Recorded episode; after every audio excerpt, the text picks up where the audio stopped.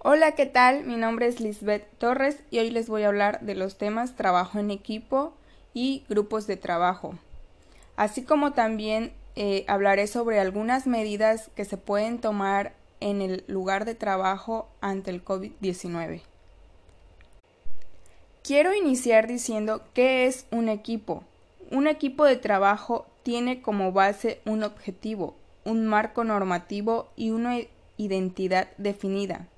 Las habilidades y conocimientos son aportados por todos sus miembros, con independencia entre ellos, para realizar de forma coordinada sus actividades y a través del apoyo mutuo alcanzar sus objetivos y metas. Antes de conformar un equipo de trabajo es necesario establecer la estrategia general, los valores y la visión para la dependencia para la cual se está realizando un trabajo. Los líderes de un equipo de trabajo tienen la responsabilidad de coordinar la interacción de los miembros y estos últimos deben cumplir con las metas prefijadas a través de las tareas trazadas. Las necesidades de un, equipo son valores comunes, propósito común, responsabilidad por el desarrollo de cada miembro, respeto y confianza, base de habilidad en común, propiedad colectiva. También existen necesidades individuales, como la comprensión de las diferencias en las exigencias de desempeño, comprensión y tolerancia de las diferencias individuales, recursos de los miembros del equipo, el rendimiento de un equipo depende de los recursos que aporten cada uno de sus miembros. Los recursos a los que se debe dar mayor atención son los siguientes. Capacidad. Parte del rendimiento del equipo está determinada por la capacidad intelectual y de trabajo de sus miembros. El rendimiento de un equipo no se debe a la suma de las capacidades de sus miembros, pero éstas sí establecen parámetros del trabajo que pueden realizar individualmente. Las personas con mayor capacidad de trabajar en grupo se involucran más con este y el equipo aprovecha mucho mejor sus talentos. Características de la personalidad. Atributos como la sociabilidad, la confianza, el ánimo y la cohesión de grupo guardan relación positiva en la productividad. Los rasgos de personalidad afectan el rendimiento y la interactividad del individuo respecto a los miembros del equipo. Estructura del equipo de trabajo. Es necesario que el equipo de trabajo tenga una visión y una misión claras, permitiendo al grupo obtener resultados esperados.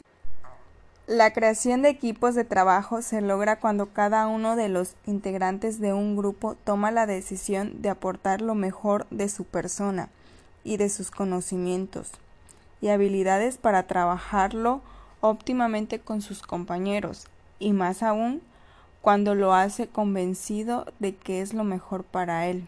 El éxito de un equipo depende de que el propósito sea claro, adecuado y aceptado por los miembros, asegurándose que cada miembro comprende las metas y las características del producto que deben obtener.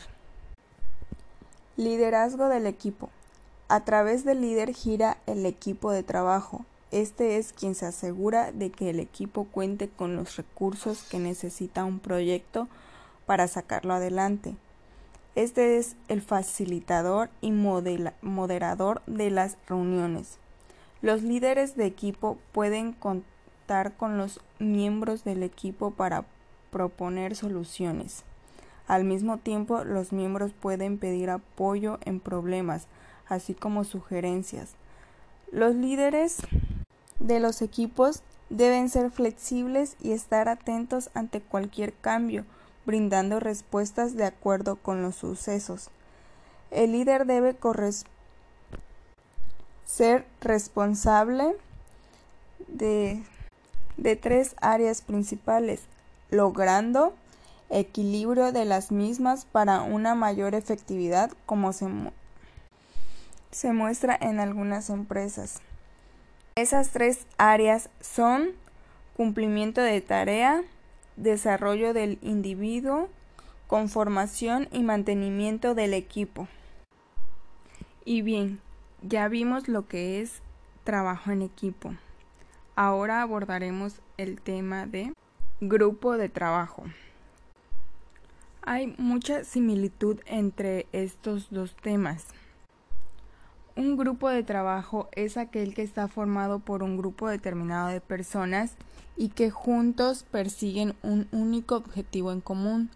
Las personas que lo componen poseen unas habilidades diferentes para completar más si cabe conocimiento.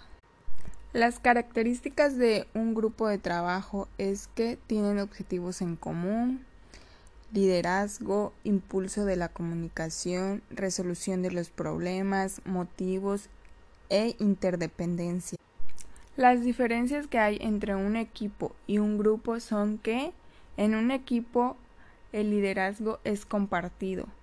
El equipo decide, discute y realiza un verdadero trabajo en conjunto. La finalidad del equipo la decide el mismo equipo. Las responsabilidades individuales y grupal son compartidas. El producto del trabajo es grupal. La medición de la performance es directa por la evaluación del producto del trabajo. El equipo discute y realiza reuniones para resolver problemas. En un grupo hay un solo líder. El líder decide, discute y delega. La finalidad del grupo es la misma que la misión de la organización, responsabilidad individual, el producto del trabajo es individual, se mide la efectividad indirectamente, por ejemplo, impacto sobre el negocio, cada individuo. Las reuniones son propuestas por el líder. Y bien, pues ya vimos lo que son los dos temas que fueron trabajo en equipo y grupos de trabajo. Ahora hablaré sobre algunas medidas que se pueden tomar en el lugar del trabajo ante el COVID-19. La primera sería decidir quién regresa al trabajo y cómo. Se debe garantizar que antes de reanudar la actividad se implementan las medidas de prevención y control recomendadas según los resultados de la evaluación de riesgo. Se debe evitar que las personas trabajadoras que pertenecen a un grupo de mayor riesgo, como los mayores de 60 años, personas con condiciones de salud preexistentes y trabajadoras embarazadas o en periodo de lactancia. Evitar que participen en las primeras fases de reapertura. Si esto no es factible, implementar medidas específicas para estas personas trabajadoras, como la asignación de teletrabajo o tareas con menor riesgo. La otra eh, medida es adoptar eh, las medidas de ingeniería y organizacionales, evitando la interacción física y asegurarse que haya un distanciamiento físico. Promover en la medida de lo posible el trabajo a distancia y el teletrabajo asegurar un distanciamiento físico de al menos dos metros, instalar barreras físicas o mámparas al fin de asegurar un distanciamiento físico entre las personas trabajadoras que compartan un espacio en un lugar de trabajo, así como entre las personas trabajadoras y terceras personas. Organizar el acceso al lugar de trabajo, tanto de las personas trabajadoras como de terceras personas, al objeto de no superar el aforo máximo y garantizar la separación mínima recomendada. Ventilación. Ventilar a diario el lugar de trabajo, preferentemente con ventilación natural, abriendo las ventanas en caso de turnos de trabajo, repetir la ventilación natural entre cada turno. La otra medida es realizar limpieza y desinfección de locales en forma regular.